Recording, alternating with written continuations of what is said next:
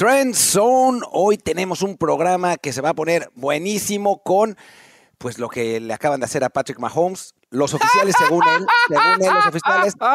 Tu papá no tiene idea de fútbol americano. Eso es lo que me, lo que me queda claro. O sea, Mariano va a estar de acuerdo conmigo esta vez y nos vamos a poder reír de tu papá. Eh, lo que le hicieron a, a Patrick Mahomes, el triunfo de los Cowboys, el triunfo de los Niners que se ponen como los dos mejores equipos de la liga eh, claramente en este momento. Los Bills que están de regreso, una absoluta ensalada en la AFC con un millón de equipos con 7-6 y en la NFC con un millón de equipos con 6-7, no sé, es un desastre, pero aún así pueden, pueden entrar.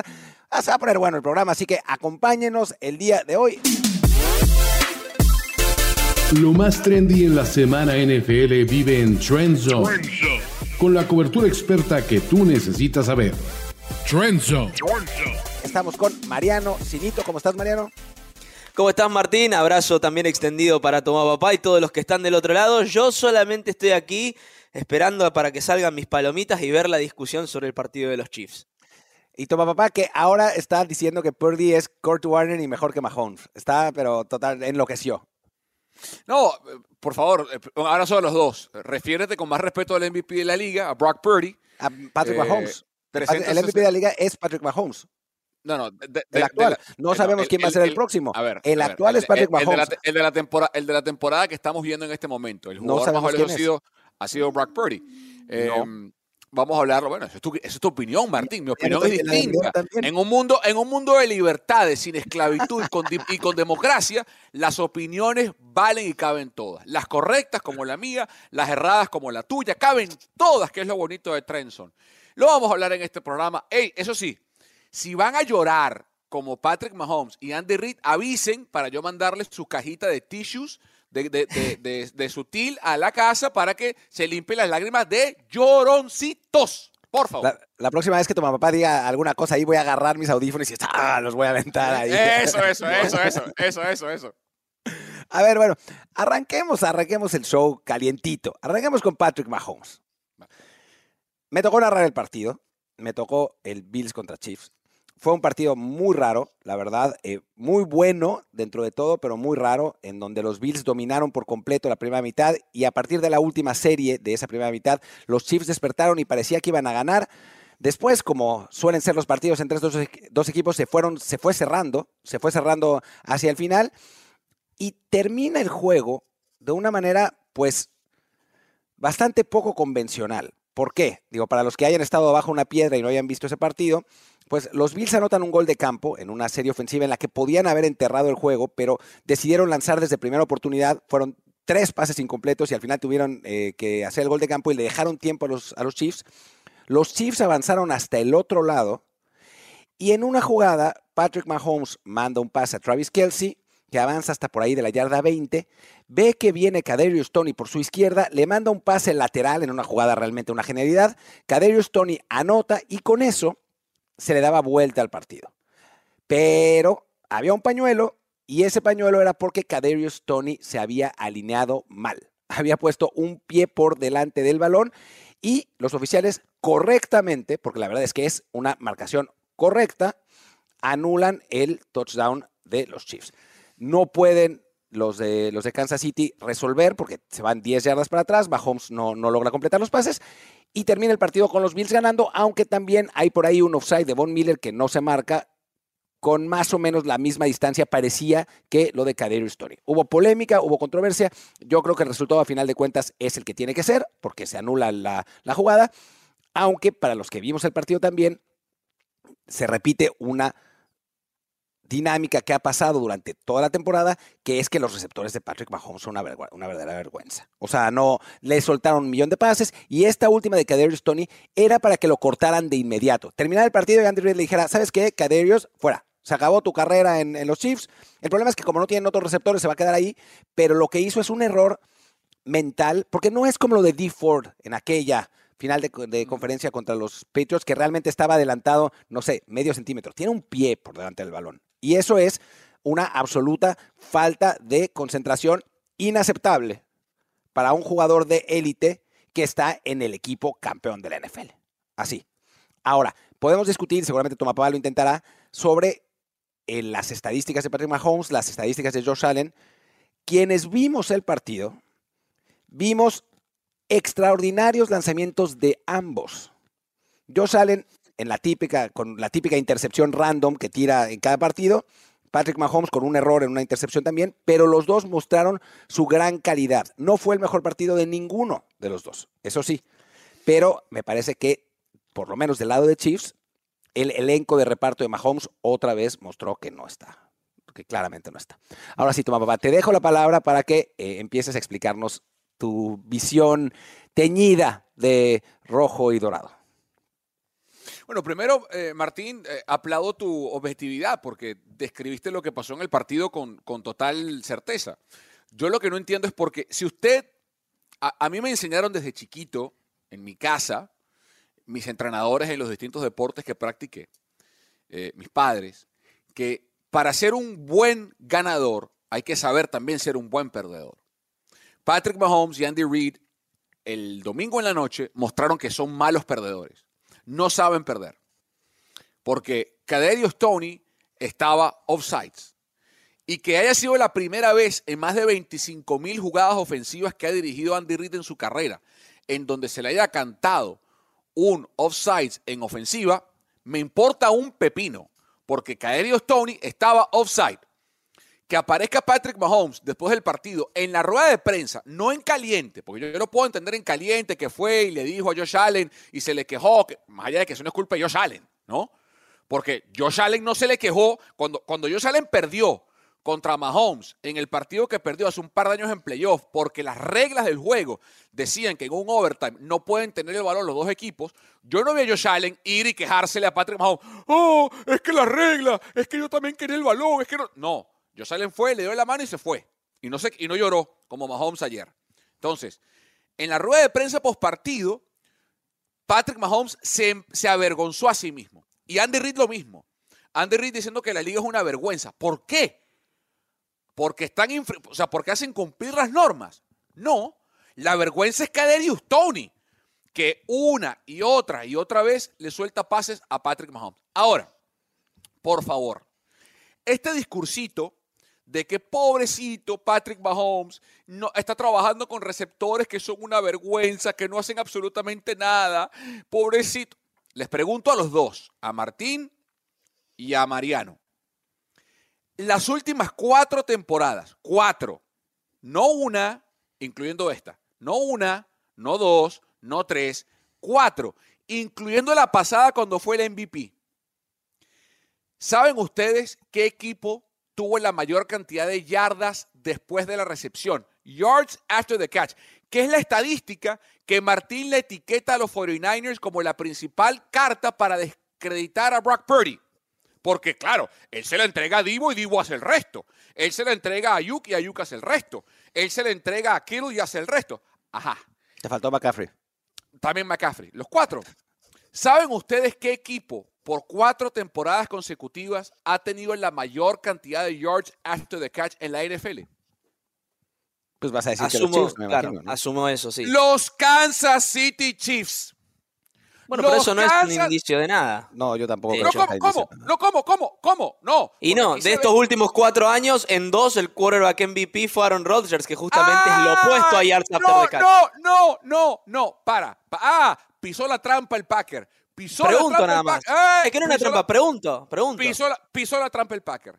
Años de Aaron Rodgers siendo MVP. Los Packers fueron cuartos en yards after the catch y Rodgers fue primero en porcentajes de yards after the catch de sus yardas por pase. Es decir, los últimos tres años en los que Mahomes y Rodgers fue MVP, sígueme, yo sé que te cuesta Martín, pero sígueme. Los últimos tres años, el MVP, Mahomes el año pasado y Rodgers los dos anteriores, fueron los dos mariscales de campo que tuvieron mayor porcentaje de sus yardas venir de yards after the catch. ¿Se, se entiende Pero- lo que les digo? Sí, pero estás Ah. comparando una temporada de un quarterback como Aaron Rodgers, que tuvo literalmente 48 touchdowns y 4 Ah. intercepciones, con Brock Purdy. A ver, No, no, bueno. a ver, A ver, a yo- ver, no, a ver. a ver, a ver. Ca- A ver. Paciencia y calma. Vamos a decir una cosa. Esto no es sobre Brock Purdy. Esto es sobre Claro, Patrick Mahomes. Hablemos de Patrick Mahomes. Eh, eh, y estoy hablando, ¿y qué estoy diciendo, Martín? Que hay una narrativa, hay una narrativa en la NFL de ciertos sectores que cubren a Patrick Mahomes de perdonarle todo, de pasarle No, todo porque perdió, porque perdió a Tyreek Hill. Ay, pobrecito Patrick Mahomes. Perdió Eso a. Tyreek Hill. ¿Cómo lo va a hacer? No, y no hay que perdonarle todo. Porque tiene cuatro años seguidos liderando la liga en yards after the catch y porque ahora, este domingo, Martín y Mariano mostró que no sabe perder y que le está pidiendo a la liga en una rueda de prensa, "P- déjennos jugar. Ah, entonces tengo que permitir yo, liga, que tu receptor, que es un desastre, haga lo que le dé la gana. No. Sucede No. que. A ver, Mariano. El, el déjenos jugar, sí, un segundito nada más. El déjenos jugar de Mahomes anoche, para mí viene arrastrado también de lo que fue el partido de Sunday Night contra los Packers y el final con la interferencia de pase no cobrada sobre Marqués Valdés Cantling. Ahí no se quejó y dijo: Me parece bien que los referees nos dejen jugar en la conferencia de prensa y ahora este fin de semana dice me gustaría que nos dejen jugar. Ah, ahora, entonces, ¿cómo es es? una falta de es una falta de atención muy grande no solamente del receptor sino también de los coaches porque entiendo el argumento de los árbitros nos tienen que decir que est- están mal alineados porque es una práctica común en la NFL. Y lo hubiera entendido el año pasado, cuando se cobraron solamente dos de estas infracciones en todo el año, o el año anterior, cuando se cobró solamente una en todo el año. Pero en esta temporada ya van 11 offsides ofensivos cobrados a lo largo de la liga. Entonces eso es un error de coaching, porque ahí es donde a tus receptores les tenés que decir, bueno muchachos, lo están cobrando a esto, están cobrando esta infracción eh, y es un punto de énfasis. Muchachos, alíñense bien claramente Kadarius Tony, al igual que todos sus receptores, con la excepción de Kelsey, vuelven a dar la nota para Patrick Mahomes y le vuelven a perder un partido ganable. Y yo creo que los dos tienen razón en este sentido. Carlos Mauricio toma papá diciendo, sí, esto la verdad que es offside y está bien cobrado y a llorar a la llorería, como se dice acá en, en Rosario, Argentina. Y Martín tiene razón claramente cuando dice que a Patrick Mahomes le vienen perdiendo partidos sus receptores y no es la primera vez. O sea, hablabas, toma papá, de quién era el líder de yards after the catch eh, en las temporadas pasadas, pero por mucho el líder de drops esta temporada son los Kansas City Chiefs. Claro. Es que le sueltan todos los balones. Es, es muy loco lo que está pasando con Mahomes. Y no, hay que decirlo también, la temporada actual de Patrick Mahomes no ha sido como la pasada. Eso está No. claro. No ha jugado tan bien ni él ni los Chiefs. O sea, me parece que es absolutamente justo que quien se esté peleando el MVP este año sean eh, Prescott, Purdy y en un, en un escalón por debajo quizás ya fuera Hurts, ¿no? O sea, me parece justo. No creo que Mahomes lo merezca. Eso no quiere decir que los receptores de Kansas City no hayan sido una absoluta vergüenza. Sí, porque Lo han sido. Y yo creo, yo creo, y no, y no es que esté diciendo algo absolutamente fantasioso y loquísimo.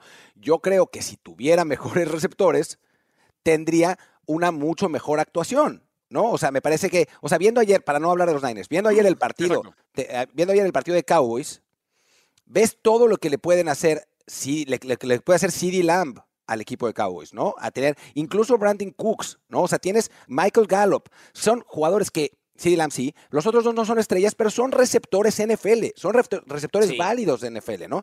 Me parece que en este momento, en el pasado no, en el pasado tenía otros, ¿no? Tenía a Tyreek Hill, obviamente, pero en este momento, Patrick Mahomes tiene a un end de 35 años que ya no es el de antes para mí, o sea, sigue siendo muy bueno, pero ya no es el de antes, a un receptor novato que tiene potencial, Rashid Rice, y después a otros que no sirven para nada. O sea, Sí, no dan es- la talla. no dan la Sí, talla. no. Es- esa, es, esa es mi opinión. Yo no sé, Ahora- tal cual, tal cual.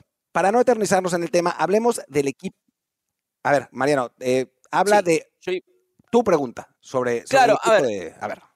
Yo iba a preguntar, antes de pasar al siguiente tema, porque desde la producción nos planteaban una, una cuestión muy, muy interesante, y para mantenerlo cortito, ¿eh? nada de extendernos sobre esto, pero me gustaría saber si Tomapapá cree que con este mismo elenco de los Chiefs, Brock Purdy podría hacer el trabajo que hace en San Francisco. Yo No, lo nadie. dudo. No, Claro. no, es que eso es, eso es evidente, eso es evidente. Eso no se discute. O sea, el, el elenco que tiene Patrick Mahomes ahora, por ejemplo, comparémoslo con el 2019 cuando ganó el Super Bowl. Es mejor el del 2019 que lo que tiene Claro. ahora.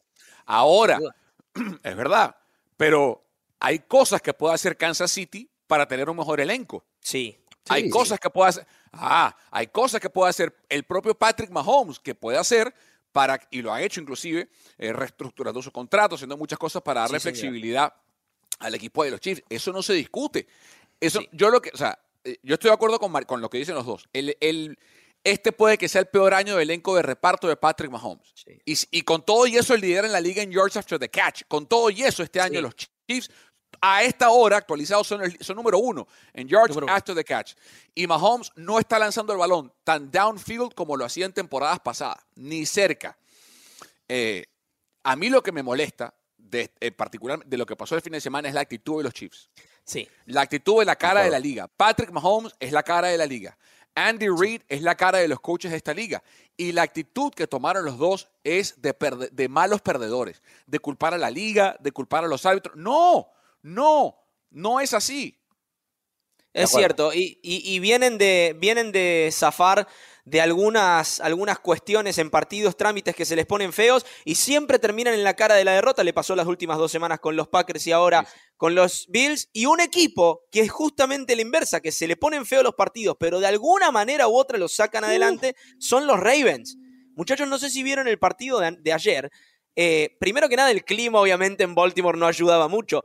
Y Sean McVay, siendo el niño genio que sabemos que puede ser, lo afeó un poco más. Arrastró a los Ravens a jugar como ellos querían. Y de milagro, pero de milagro terminan sacando adelante un partido eh, en tiempo extra. Un Lamar Jackson vimos con buenas decisiones a la hora de pasar, pero todavía demostrándonos que tiene graves problemas de mecanismo a la hora de leer algunas defensas porque se clava a veces en su primera lectura. Eh, obviamente el sistema de Todd Monken beneficia a que sea más un pasador que un corredor, la- Lamar Jackson, pero de todas maneras eh, un trabajo del quarterback que mantiene en partido un equipo que si fuera por su unidad defensiva, que es aquí a donde quería llegar, no hubiera sido partido.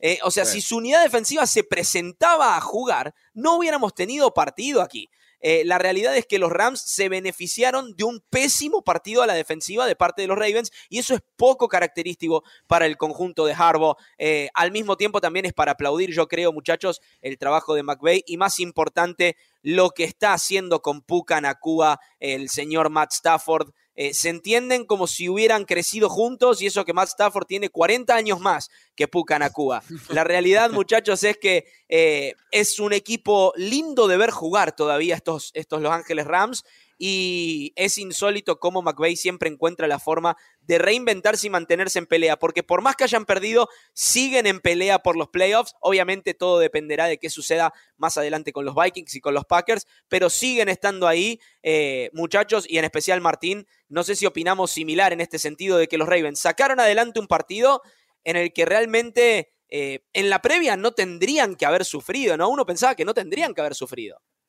Y hablando del- de, lo del elenco de reparto, y les voy a hacer la, la pregunta porque es, es omnipresente y no quiero que lo comparemos con nadie más, ¿no? Pero simplemente esta pregunta. Ha mejorado el elenco de reparto de, de Baltimore sin duda, ¿no? O sea, Sí, tener a, a sí. Zay Flowers, tener a, a- OBJ, eh, creo que ha sido importante. Han encontrado en Isaiah Likely a un buen tight end, aún después de la, de la lesión de Mark, eh, Mark, Mark Andrews, y en consecuencia hemos visto los números como pasador de Lamar Jackson mejorar, además de que la, ofensiva de, Tom Monk- de Todd Monken está hecha para eso, ¿no? Ahora, si no es Greg Roman, eso está claro. Ahora, ¿por qué no estamos hablando, y eh, resumámoslo en, dos eh, oraciones cortas que ya nos fuimos un poco largos, ¿por qué no estamos hablando de Lamar Jackson como candidato al MVP? Porque ha tenido una gran temporada, ¿no? Es, es tercero, o sea, yo creo está en la conversación, es tercero. Eh, yo, yo creo que un par de cosas. El- la dificultad de calendario de, de los Ravens no ha sido tan, tan alta como otros equipos, por ejemplo.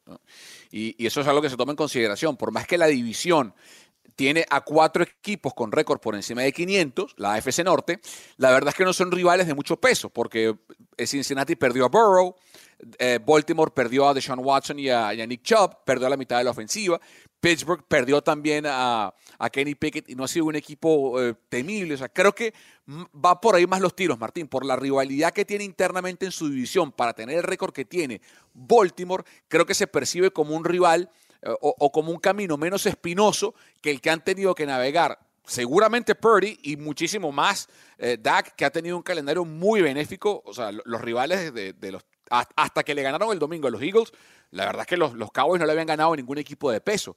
Creo que por ahí va la cosa. Y sin embargo, Dak le dan, no le dan el mismo tratamiento que a, a- que a Lamar Jackson, ¿no? Creo que también se trata del pedigree de Lamar Jackson, a lo que nos tiene acostumbrados. No estamos viendo el mismo Lamar de siempre, entonces al no tener el Lamar Jackson que corre para más de 100 yardas por partido y pasa para otras 300, decimos, bueno, quizás esta temporada está un poco venido a menos, pero la realidad cuando uno lo observa en el juego es que Lamar Jackson tranquilamente tiene que estar en la discusión del MVP y dependerá mucho de cómo termina esta temporada, si puede seguir sacando adelante estos partidos feos y hacer una carrera a los playoffs. Sí, porque curiosamente a nivel eh, récord de los equipos está igual que los otros dos, eh, a nivel numérico está parecido, es, es, es, curioso que no estemos hablando tanto. Y bueno, ya eh, para cerrar la parte de la conferencia americana, nos vamos a ir después a la conferencia nacional, pero la conferencia americana está pasando algo muy divertido, algo que no es muy común, que es que tenemos a un montón de equipos en la orilla de los playoffs o dentro de los playoffs con el mismo récord. Son equipos además con pros y contras, algunos absolutamente inesperados, porque esa es, esa es, la realidad. O sea, nadie esperaba, por ejemplo, que Denver a estas alturas del partido estuviera ahí sí. metido, ¿no? O sea, es, es muy extraño. Pero tenemos, vean, ah, los Browns con 8-5, que son el, el, primer comodín, digamos. Pero ese no lo vamos a, a mencionar en este momento. Pero después, a los Steelers en sexto lugar con 7-6, a los Colts en séptimo con 7-6, a los Texans en octavo con 7-6, a los Broncos en noveno con 7-6, a los Bengals en décimo con 7-6 y a los Bills en undécimo con 7-6. Les voy a pedir, les voy a pedir que me elijan a dos de estos equipos sin repetir y que me expliquen por qué pueden entrar y por qué quizá no. Ok. Muy bien. Bueno, eh, para mí hay dos equipos que hay dos cosas que yo siempre veo primero, Martín eh, y Mariano, a la hora de decir si un equipo es contendiente o no. Mariscal de campo y entrenador en jefe. Esa combinación. Mariscal de campo, entrenador en jefe. De esos equipos que menciona Martín, que están con récord de 7 y 6, para mí hay dos que sobresalen al resto, que son Buffalo y Denver. Uh, eh, Sean McDermott no es santo de mi devoción. Apareció un reporte realmente negativo en contra de wow. esta semana en la prensa estadounidense con cosas reveladoras realmente negativas. Pero de los que están en contienda es de los que tienen más experiencia y la verdad es que ha hecho un trabajo más que aceptable con Buffalo. Y Josh Allen, de todos los contendientes de esa lista, es el mejor mariscal de campo en la lista, sin discusión alguna, ¿no? Sean Payton es el único que ha ganado un Super Bowl de esos, entrenadores en jefe que está en discusión. Y Russell Wilson es el único mariscal de campo que ha ganado un Super Bowl de esos que están en discusión. Entonces, por encima de un novato como CJ Stroud, que está con conmoción cerebral y un head coach novato, por encima de los Colts, que tienen lo mismo, head coach novato y un backup en Garner Minshew. Eh, Pittsburgh Tomlin tiene, eh, para mí es el mejor de los coaches que nombré, pero no tiene el mariscal de campo. Y Cincinnati, lo mismo. Por eso me decanto por Buffalo y Denver, por, simplemente por entrenador en jefe y mariscal de campo y la combinación de los dos, Martín. Mariano. Sí, yo voy más por el lado de los pretendientes, ¿sí? no los contendientes. Eh, yo a esa lista que dijo Toma Papá de los que son, son contendientes agregaría a los Texans, porque Demico Ryans en ese orden es un, para mí el candidato más grande a coach del año. Y CJ Stroud se ha firmado ya como un futuro quarterback franquicia, así que no me extrañaría que se cuelen por la puerta de atrás a los playoffs en la recta final. Pero los dos pretendientes claramente para mí son los Indianapolis Colts por un lado, porque por más que sean divertidos de ver, no son un equipo para mí que van a terminar metiéndose en playoffs. Y por el otro lado, los Pittsburgh Steelers, que están en caída libre en este momento, es quizás de todos los que están en la burbuja de playoffs en ambas conferencias, el peor equipo de todos. Eh, realmente, ya de por sí sin Kenny Pickett iba a ser difícil con Trubisky eh, al mando, pero más allá, más allá de todo eso, se ha confirmado en las últimas semanas de que fueron siempre un espejismo en esta temporada, de que realmente nunca fueron una realidad. Así que, como él marcó a los dos contendientes, yo marco a mis dos pretendientes, que son los Indianapolis Colts por un lado, no porque, simplemente porque no se supone que estén ahí en este momento y se dio, pero no creo que lleguen mucho más lejos, y los Steelers que sí son una gran decepción esta temporada. Y bueno, ahora yo voy a hablar de pues los dos sobrantes, que fueron los que, los que me tocaron.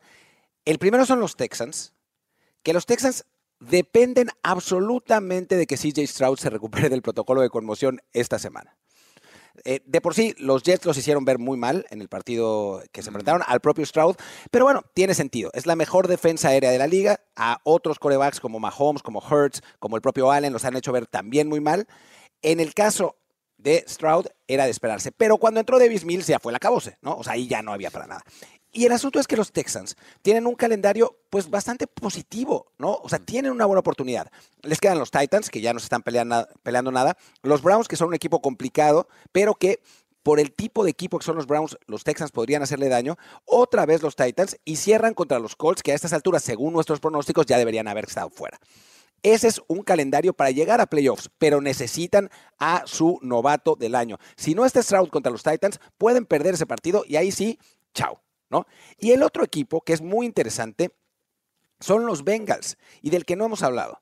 Los Bengals, en cuestión de talento, me parece que están con los Bills en el tope de estos, de estos equipos eh, que estamos hablando. El asunto Sí. es que su coreback se lesionó, ¿no? O sea, no está Joe Burrow. Jake Browning ha jugado bien los últimos partidos. Y vean Sí. el calendario. Les quedan los Vikings, que es un partido bien ganable. O sea, si pueden hacer más de tres puntos, seguramente podrán ganar. Después los Steelers, que vienen en caída libre. Después el partido complicado, que son los Chiefs. Y después los Browns. Yo creo que pueden ganar tres de cuatro de esos partidos. Sí. Ahora, que les alcance eso, tampoco me queda muy claro. Ya para cerrar este segmento, pronósticos de cada quien, que, quién creen que, va, que van a pasar. Para mí, yo creo que finalmente va a terminar entrando, mm, vamos a decir que Cincinnati, porque Cincinnati y. Houston, los dos que dije, vamos a meter a esos dos, ya está. Porque es divertido. Cincinnati Houston. Wow, papá, yo te voy a dar la derecha a vos en esto. Que clasifican. Eh, eh, Claro, Vamos a que decir clasifican. eh, Buffalo y Denver. Y Es yo tengo que estar. Te voy a decir el les voy a decir el calendario de Búfalo, nada más para Sí, que, toca- para toca que se- un poco. Da- tienen Dallas esta semana en casa. Tienen Dallas, después Chargers y, y Patriots que pueden ganar los dos y cierran con Dolphins, que se va a estar peleando seguramente el, el seed uno. No, para, cre- creo que la victoria en, en Arrowhead va a propulsar a los, a los Bills a, Mm. a- a meterse en playoff y, y Denver.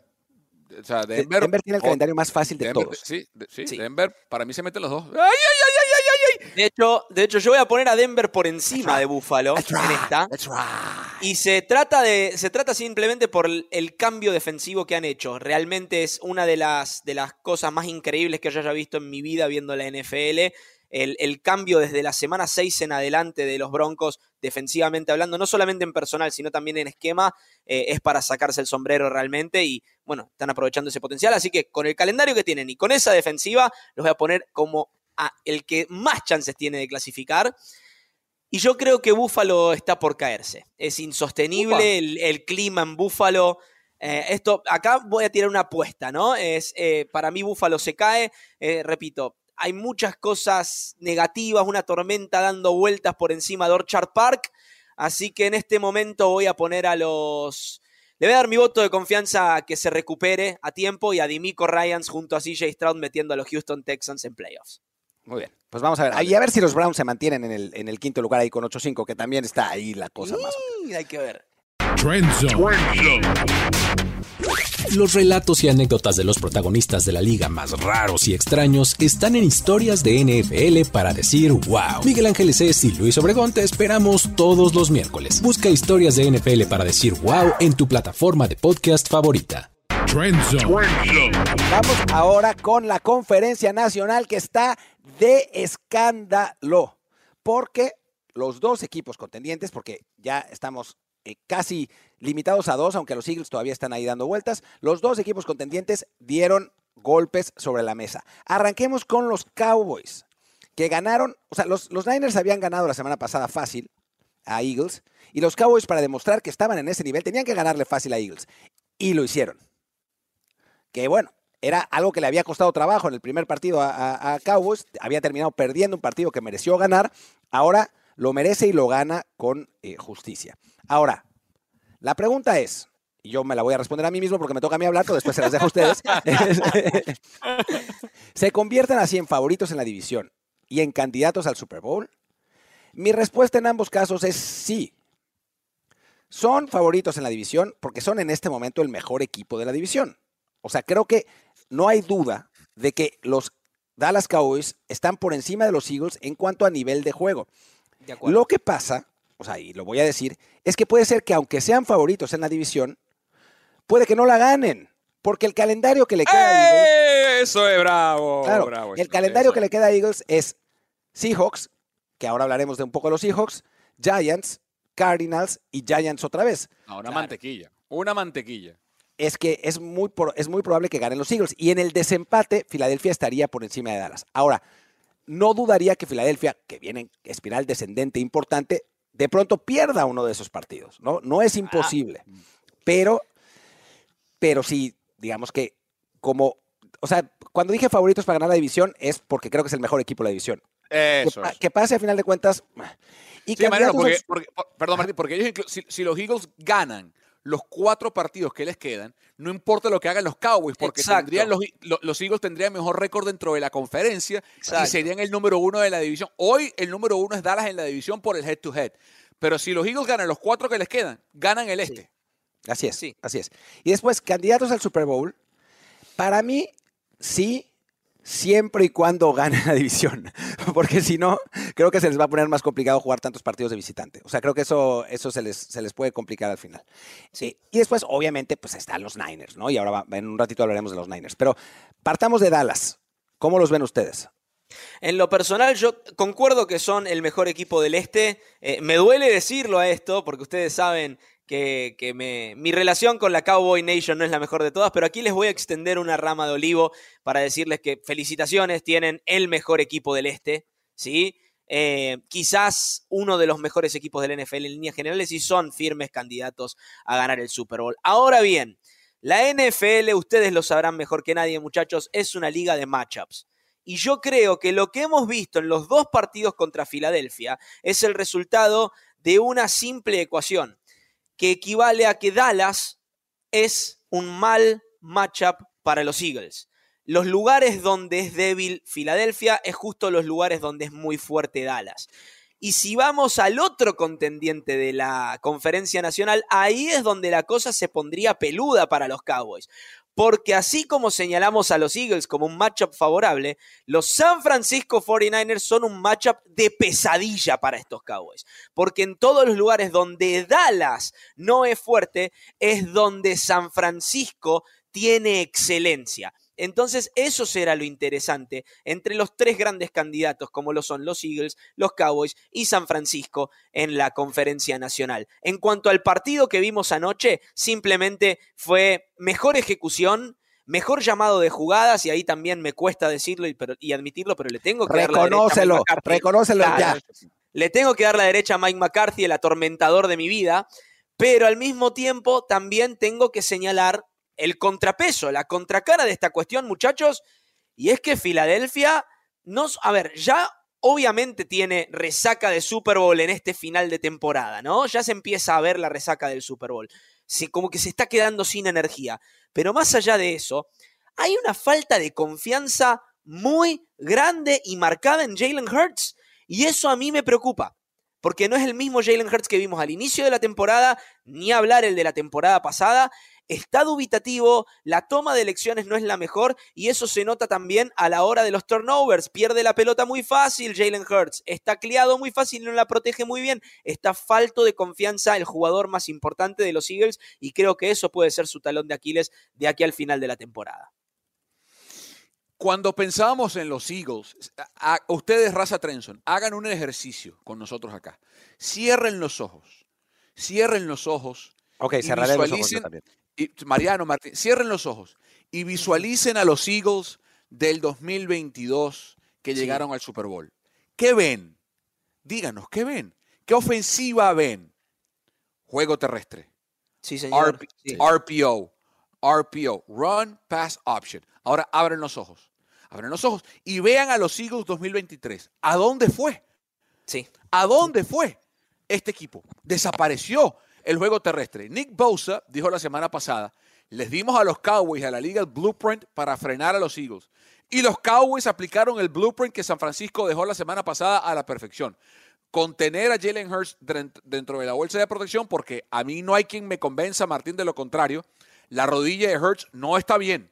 No está al Este 100%. mar- posible. No está al 100%. Es un mariscal de campo. Esas dudas de las que habla Mariano con total certeza, esa, esa, esa, esa aproximación dubitativa a la ofensiva, para mí es reflejo de un jugador que sabe que no está al 100%, que teme que en cualquier momento esa rodilla se le vaya y lo deje mal parado, porque los fumbles y... Martín, ¿a dónde fue el RPO, Martín? ¿Dónde está? Eh, Era la jugada, o sea, olvídense del touch push o el brotherly shove. La jugada más imparable en la NFL el año pasado era Jalen Hurts en, en- o en shotgun o en, o, en, o en pistola, recibir RPO, leer al linebacker o al edge rusher que iba a atacar y tomar una decisión. ¿Quién paraba eso el año pasado? Desapareció, se fumó, no está, no existe, se fueron.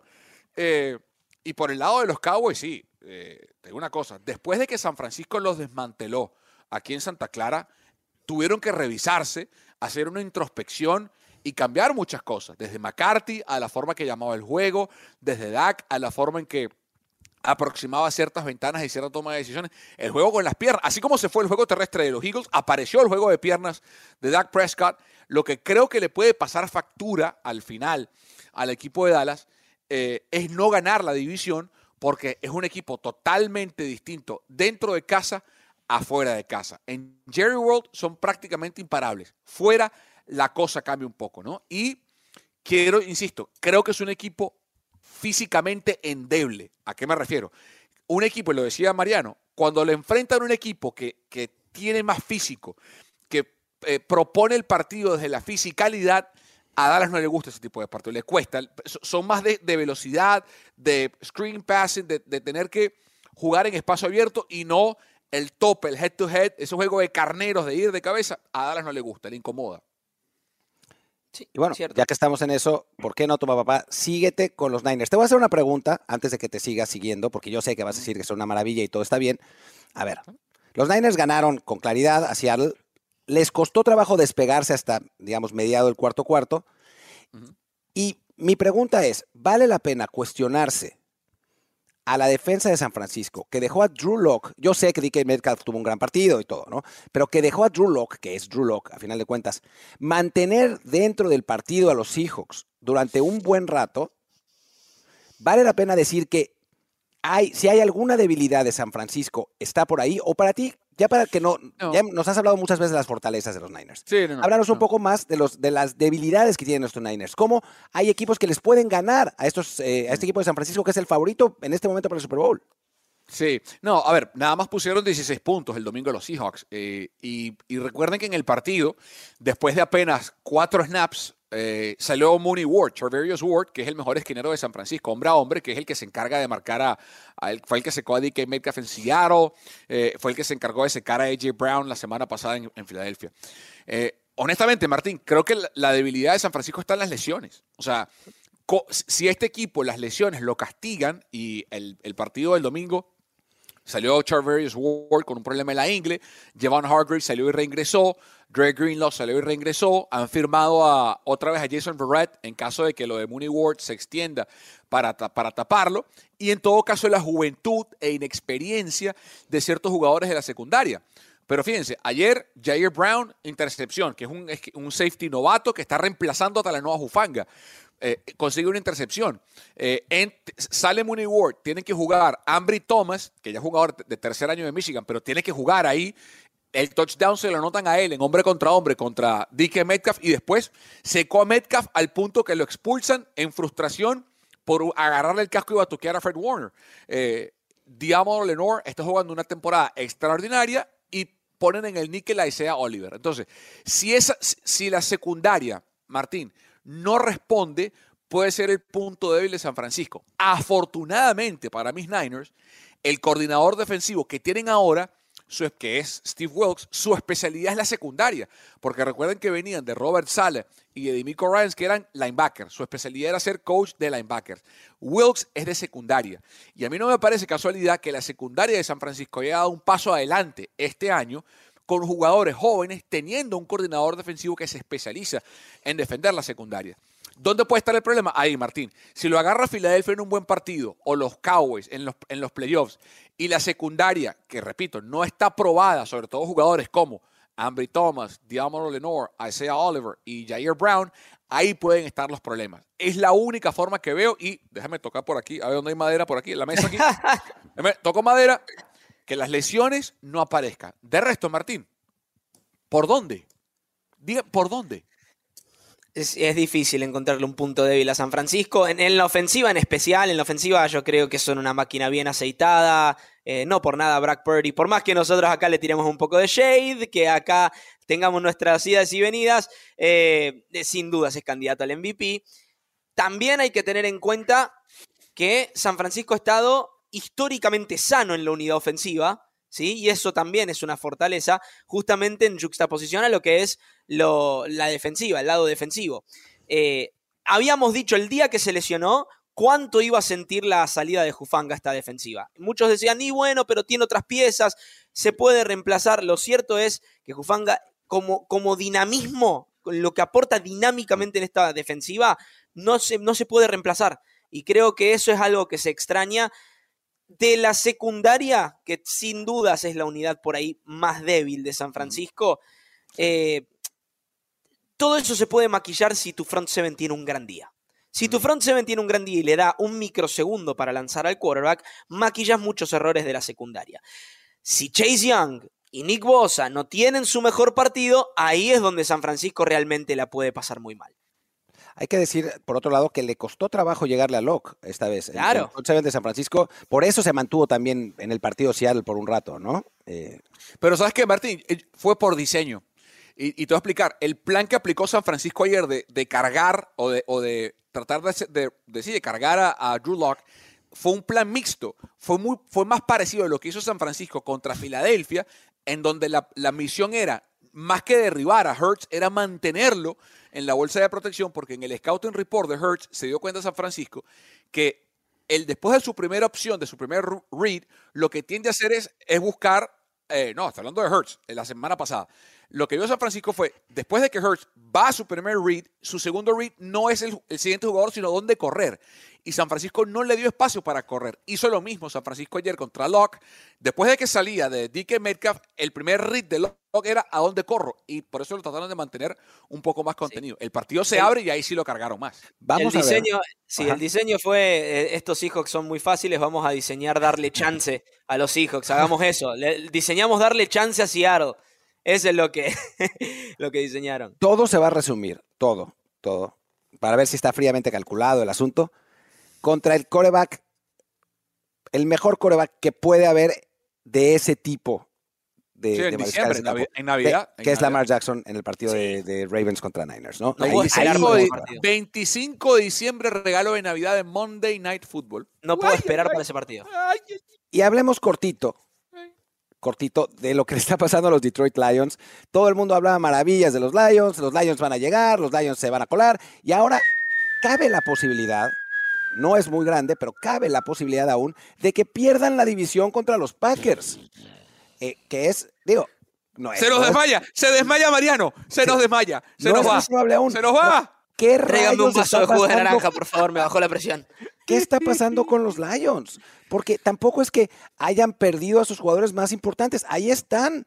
Lo que pasa es que el equipo se le está cayendo a Dan Campbell de alguna manera, ¿no? Y tienen a Jamir Gibbs todavía, y tienen a David Montgomery todavía, y tienen a Jared Goff sano todavía, y tienen a Mon Razan Brown todavía, y tienen a, a- a la- al pass rush todavía, o sea, tienen a todo el equipo todavía.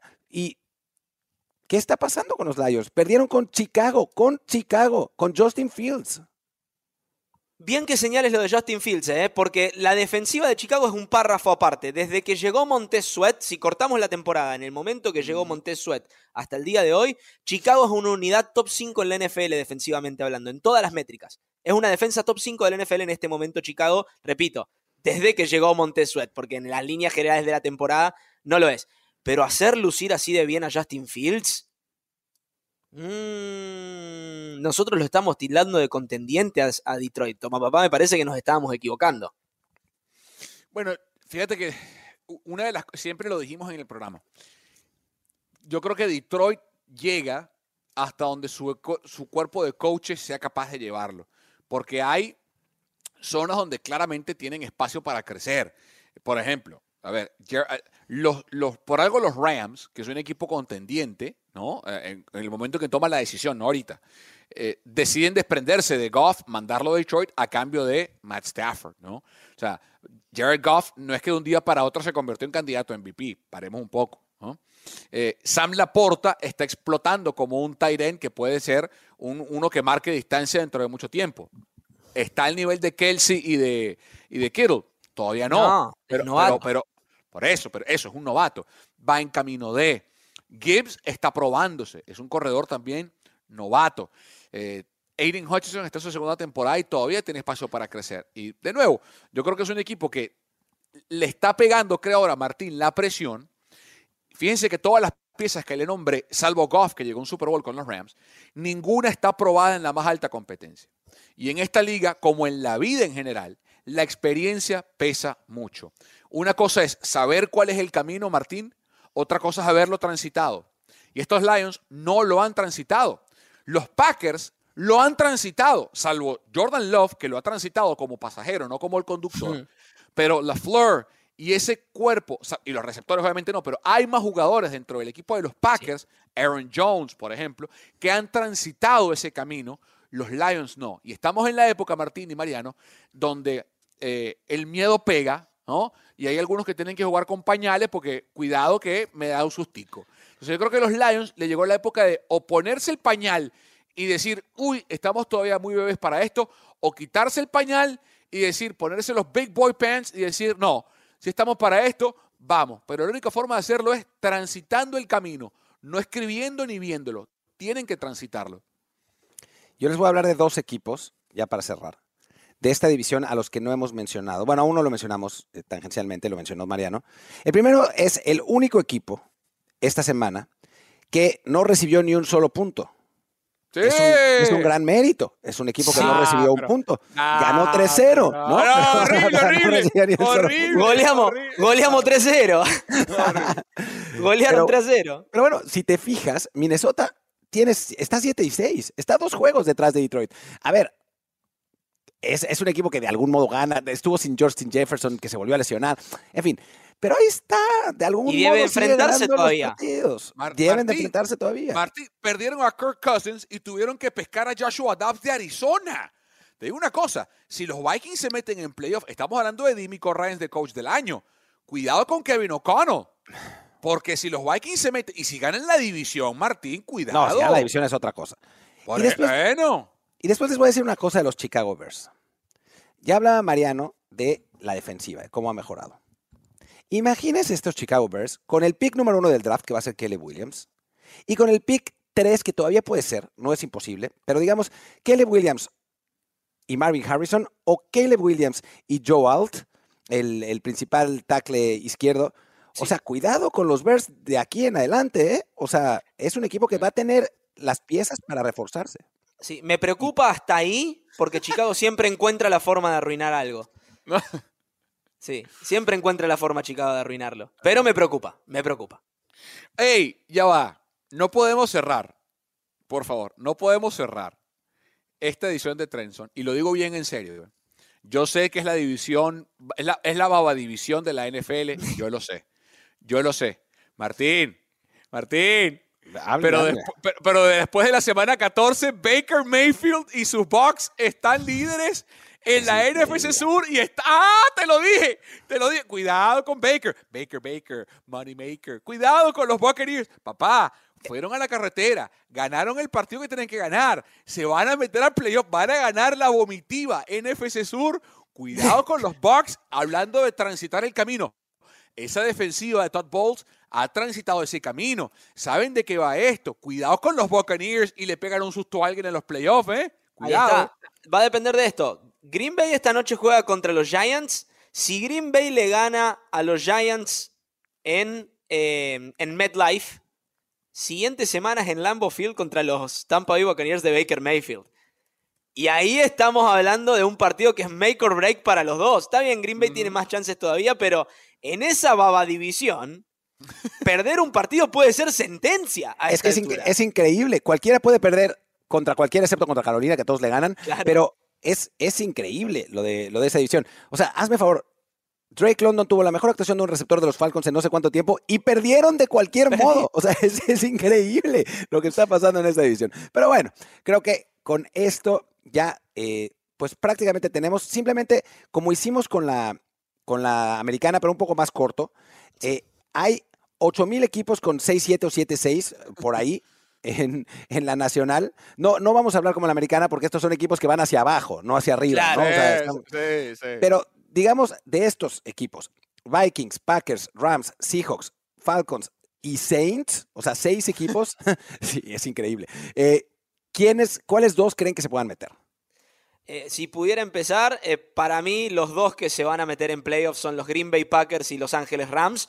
eh, simplemente porque no creo que sea sostenible ganarle 3 a 0 a tus rivales todos los partidos como lo hicieron los Vikings. Y porque el calendario que le queda a los Packers es bastante accesible, hasta ganando 3 de los últimos partidos y saliendo 3 y 2 en lo que le queda, tienen más de un 50% de posibilidades de ingresar a playoffs. Papá. Bueno, para mí, creo que hay que dar tres, Martín.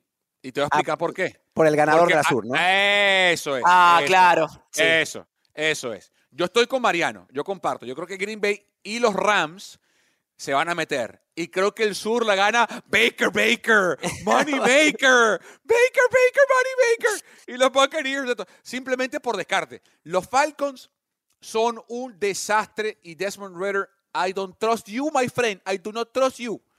Los Saints, no sé qué son. O sea, no, no eh, mira, es... Están ahí de onda es- nomás. no entiendo qué son los Saints. O sea, Alvin, tienen a Alvin Kamara todavía, tienen a, a- a Chris Olave, tienen un buen Sí. mariscal de campo en Carr, la defensa en el papel es buena, pero no, o sea, es, es un equipo, no entiendo nada, no entiendo nada. Sí. Entonces, por descarte, creo que los Buccaneers tienen, y porque les queda un partido contra Carolina y contra los Saints, y creo que ganan los dos, ganan los Saints la Sí. Baba División. Sí, los- a los Saints los anotó un amigo en la competencia, entonces están ahí. A ver qué pasa. Yo creo que los Saints se van a colar en la Sur. ¡Wow! sea, es que- ¡Wow! Es que por lo que acaba de decir tu papá, o sea, por talento tendrían que ser el mejor equipo de esa Sí. división. O sea, no, no, es muy raro. Eh, y después, sí, yo, yo iba a dudar de los Rams porque pensaba que el calendario que les quedaba era más complicado, pero no, no lo es. Les quedan los Commanders, que tienen que ganar ese partido, los propios Saints, que bueno, eso va a ser divertido, los Giants, que tienen que ganar, y después cierran contra los Niners, que ese seguramente lo perderán, pero si ganan los otros tres debería ser suficiente. Claro. Igualmente cerrando con los Niners, depende, ojo, quizás los Niners ya amarraron el primer seed, que es una posibilidad, y descansan titulares. Pero ¿tú crees que los Eagles pierdan alguno de los partidos que les quedan como para que los Niners Bueno, amarren el de, el de Seattle es el único que en el papel es Ese es el perdible. el, de Seattle. Y cuidado con el de Arizona. Cuidado con el de Arizona. eh, más por capacidad de los Cardinals que otra cosa. Porque te digo una cosa, Martín. La ofensiva de los, de los Eagles. No, ya. A ver, a ver, y también hay que decir que no solamente son los Eagles, son también los Cowboys, que Claro. sí lo tienen más complicado. O sea, que, que- estoy viendo el calendario, qué final de calendario de, de- de temporada de los Cowboys. Los Bills, los Dolphins y los Lions. Uno Eh, tras no, otro. Sí, sí, sí, sí. Sí, sí, sí, sí. sí, sí. Si sobreviven eso, ojo. Tremendo. Ahora, todo eso de- no importa porque igual eh, los Niners van a ir al Super Bowl. Nos vemos en Las Vegas, por cierto. Trainson va a estar en Las Vegas. Oye, Vamos a estar. usted- ustedes han eh, no hemos- tenemos que hacer un episodio de, de lo del. No sé si han visto esto, la teoría del logo del Super Bowl. ¿Han visto eso? Ah, no lo he visto todavía. no. No lo he visto. No, no lo he visto. El, el logo del Super Bowl antepasado, el del 21, los colores de los números romanos, los colores eran Sí. rojo y amarillo. Ok. Eh, perdón, naranja y amarillo. Perdón, Ah, naranja no. y amarillo. Ok. O sea, lo- ¿Sabes qué? El- Bengals y bueno, Rams. Y el Super Bowl, fue- que, que ese logo lo anuncian antes del Super Bowl. Claro. El logo el año pasado fue verde y rojo. Ok. Ah, Eagles y Chiefs. Ok. El logo este año es rojo y morado. Ok. Niners Eh, y Ravens- Ravens. Ah, y Ravens. Yo estaba diciendo O sea, los Ra- Vikings. Ravens contra Buccaneers. Qué, qué ¡No, increíble no! ¡Qué irrespetuoso! ¡Qué irrespetuoso! ¡Qué irrespetuoso! Loco, nunca, nunca van a poner una G Baker, por las Baker, dudas Money escondidas. Maker, Baker, Baker, Money Maker. Ah, O sea, Money- no, no, Money- no, Money- no, a Moneymaker Moneymaker se le acaba la guita cuando venga aquí a la bahía, papá. No Che, ahora, no, no a- sea a- malo. de- nos ve- ¿saben qué? Nos vamos a ver en Las Vegas. Yo ya estoy yendo al sastre para prepararme trajes. Voy a hacer George Clooney en Ocean's Eleven, enfrente del Bellagio. Prepárense, ustedes no vieron nada todavía. Estás Y consciente aparte- del frío, estás consciente del frío que va a ser en Las Vegas en invierno. Ah, ¿no? pero Mariano, Mar- Sí. Mar- Martín, aparte, aparte Mariano viene a gente libre, papá. Va al free agency, vieja. Va al free Claro, agency hermano. total, se ve, uh, a la alberca, a la pileta, vamos. No, qué envidia. Sí. ¿Cómo? ¡Qué envidia! No, se acaba de tirar, este se acaba de tirar y ya se está quejando. No, estamos Claro, Ah, te referías a eso. Ah, ok. no, no, no, no, no. ¡Claro! Ya, ya, no, no, no, no, nada de Pero envidia. Sobre todo, además, hay que decir, porque ir de free agency a Las Vegas significa gastarte todo tu sueldo. Sí, de los no, próximos es que diez está meses. vivo. Pero es la Vega, es la Vega, no lo va a gastar en el desierto, es la Vega que lo va a gastar, está bien. Claro. está Por lo menos. estar O sea, vivo, que, sea- hay que que sean bien gastados, Mariano, por favor. Claro, claro, claro. claro. Cuidado, cuidado. Bueno. Pues muchas gracias a todos por acompañarnos aquí en Trenson. Gracias, Mariano. Gracias, Toma Papá. Yo soy Martín del Palacio y nos vemos muy pronto con más y mejor NFL. Chau, chau. Esto fue Trend Zone. Talentos. Martín del Palacio. Carlos Mauricio Ramírez. Rolando Cantú. Y Mariano Cinito. Producción. Kerin Ruiz. Productor asociado. Alejandro Cabrera. Productores ejecutivos. Gerardo Chapa y Luis Obregón. Voz en off y diseño de audio. Antonio Sempere. Un podcast de primero y diez para NFL. Trend Zone.